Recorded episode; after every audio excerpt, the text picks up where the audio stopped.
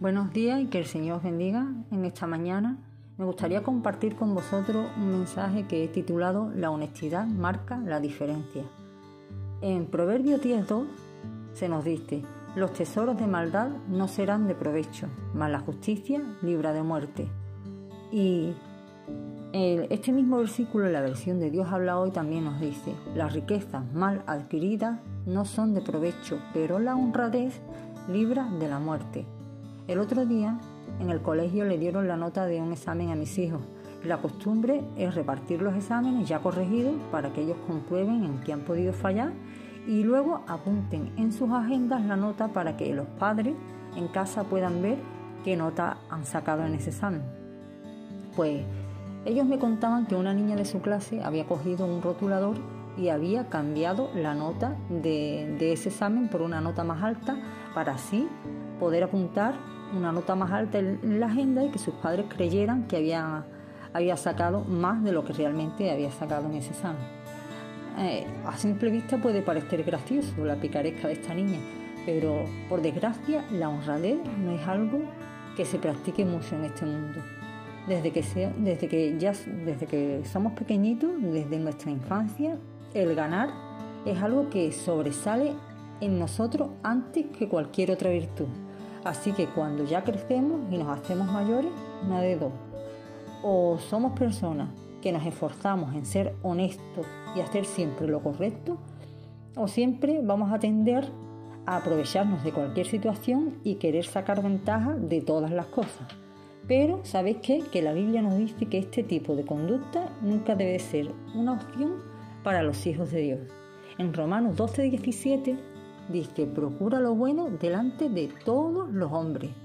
Y en 2 de Corintios 8:21 también se nos dice, procurar, procurando hacer las cosas honradamente, no solo delante del Señor, sino también delante de los hombres.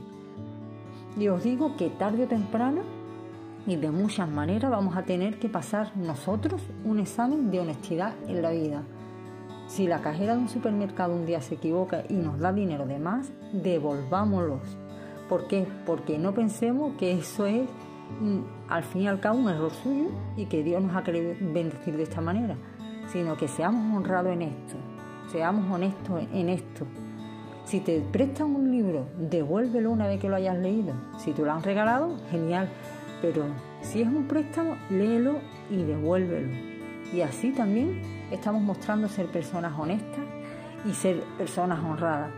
Si das una palabra, cúmplela. No prometas algo que luego no vas a poder cumplir. Y si te equivocas en algo, pide perdón. El saber que hemos cometido un error y no ser capaces de pedir perdón es de orgulloso y es de soberbio. Y la Biblia nos dice que Dios resiste a los soberbios, pero que a los humildes le da gracia. Si haces algo por alguien, no esperes recibir algo a cambio, porque el ser honesto también es hacer algo útil por los demás sin esperar un beneficio a cambio. El ser honesto también es ir con la verdad por delante siempre. Y, y así podríamos poner multitud de ejemplos de honestidad y de honradez.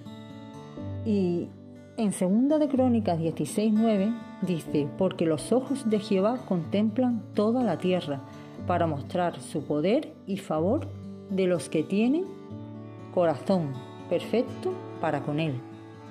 Y vivimos en un mundo corrompido, poco honesto, poco honrado, pero nosotros somos hijos de un juez justo que no se deja corromper ni por todo el oro del mundo. Así que seamos luz en medio de este mundo, seamos sal y sepamos marcar la diferencia. Que el Señor te bendiga en este día.